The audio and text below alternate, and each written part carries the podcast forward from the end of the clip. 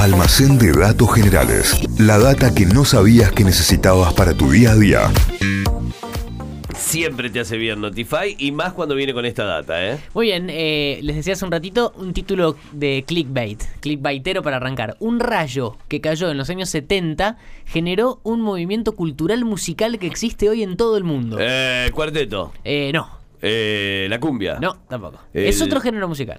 El reggaetón, No. chico. Un poquito más atrás, vamos a la década del 70. El Vamos a hablar de RKT, un claro. apagón, un apagón histórico, un corte de luz que pasó en la ciudad de Nueva York en epa, 1977.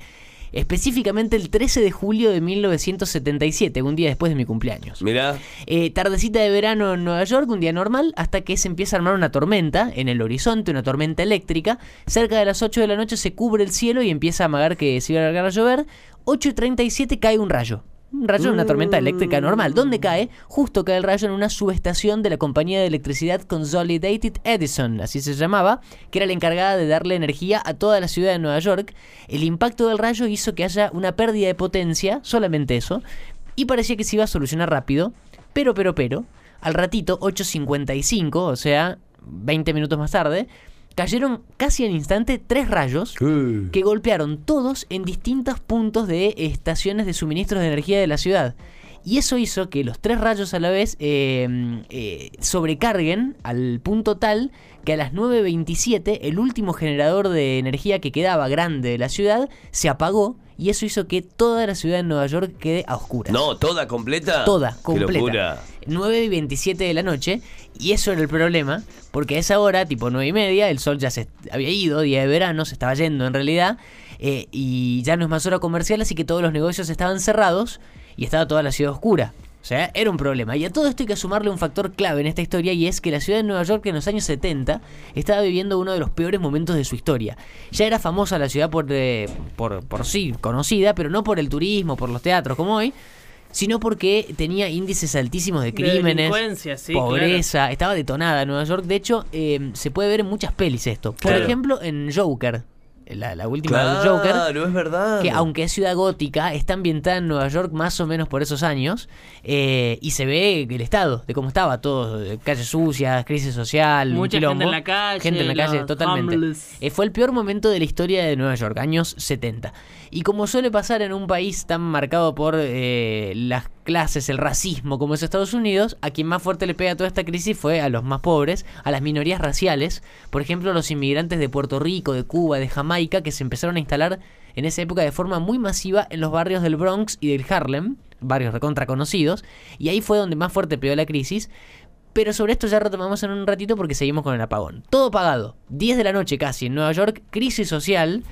Todo derivó en un caos, imagínense. Y sí. Saqueos, asaltos y demás por todo Nueva York. Por ejemplo, en Brooklyn se saquearon 75 negocios en un radio de 5 cuadras. ¿Qué le pasaba? O sea, casi todo. Tranqui el barrio. Se robaban todo tipo de tiendas, todo tipo de negocios y demás. Eh, se cerraron los aeropuertos, se clausuraron los túneles de autos porque sin electricidad no funcionaban los sistemas de ventilación, así que se, se tuvo que cerrar todo. Rescataron a 4.000 personas que habían quedado atrapadas en el subte, en el metro de Nueva York. Se estaba jugando un partido de béisbol, por ejemplo, en un estadio, eh, en, en el estadio Shea Stadium, donde tocaron los Beatles, en ese estadio. Ajá. Se tuvo que suspender porque se estaba jugando ahí en medio del apagón. Fue tan masivo eh, todo esto, todo, tanto lío, porque duró un día completo el apagón. O sea, terminó a las 10 y media de la noche del día siguiente. 24 horas de la ciudad oscura. En total, en números, 1.116 negocios saqueados, 1.037 incendios, 3.776 personas detenidas. Hasta hoy el mayor arresto masivo en la historia de Nueva York. Y daños estimados por 300 millones de dólares. Un quilombo descomunal porque no hubo luz un día. Nada, claro, si te pones a pensar no es mucho. Eh, 24 horas sin luz generó todo esto que estamos diciendo. Y así la historia del apagón, un apagón histórico, recontra conocido, que tiene su propia página de Wikipedia para que se den una idea de lo importante que fue, o de lo, notorio que fue, en el año 77. Pero como decíamos, generó un movimiento cultural, musical, y esto qué onda, cómo se relaciona. Porque volvemos al Bronx, al Harlem, a los barrios de las, de las minorías, en donde se estaba gestando una subcultura que se empieza a hacer cada vez más popular, pero que no termina de salir de los barrios, de los límites de, de Nueva York. Y esa cultura era el hip hop. No, por un corte de luz. Bueno, pero ¿qué tuvo que ver? Ya se van a enterar, porque había surgido unos años antes el hip hop, en realidad a principios de los 70, en Nueva York, con un chico de Jamaica que vivía en el Bronx, en el Bronx llamado Clive Campbell, más conocido como DJ Cool Herc, conocido también como el padre del hip hop. La primera persona, el primero que agarró discos de eh, música disco, de funk, empezó a mezclar los ritmos, también todo con ritmos de, de música de Jamaica, con instrumentos de su país, pero lo que hacía revolucionario DJ Cool Herc en fiestas que se armaban en el, en el Harlem y en el Bronx, era en las partes de las canciones donde no había voz, donde no había letra, las partes instrumentales, repetía, lo, movía la púa, movía el con la púa. ¿Cómo, ¿Cómo era?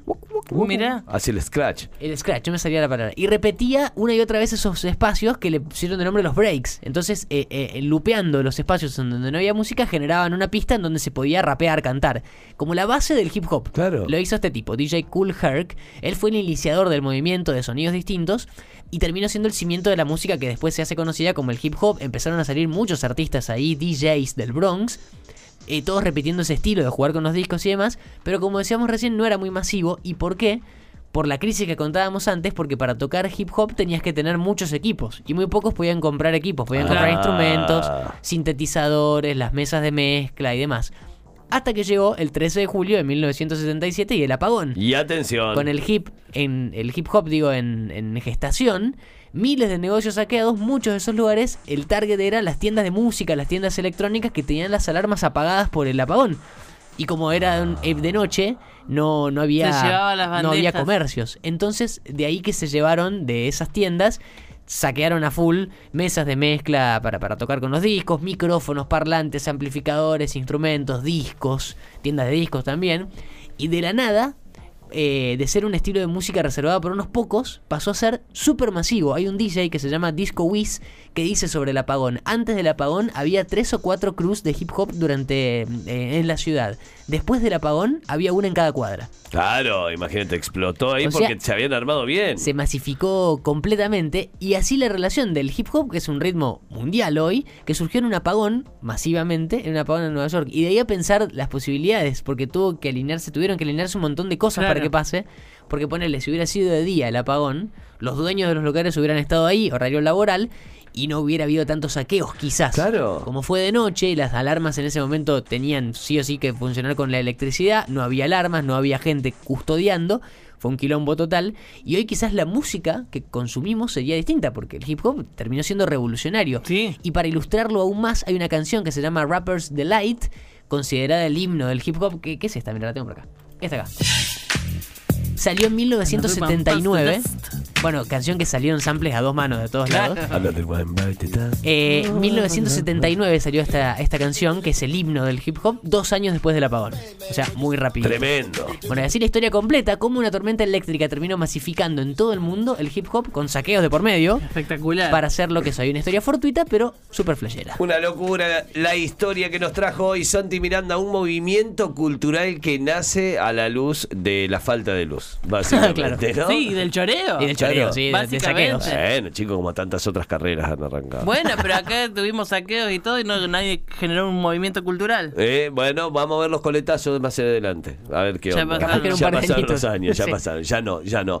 Historia que vas a encontrar como siempre en Spotify. Búscanos como Notify Diario. Así, Notify Diario vas a encontrar este almacén y todos los demás en una extensísima playlist para compartir, para tener ahí siempre a mano para aprender un poquito más con este programa. Almacén de datos generales. La data que no sabías que necesitabas para tu día a día.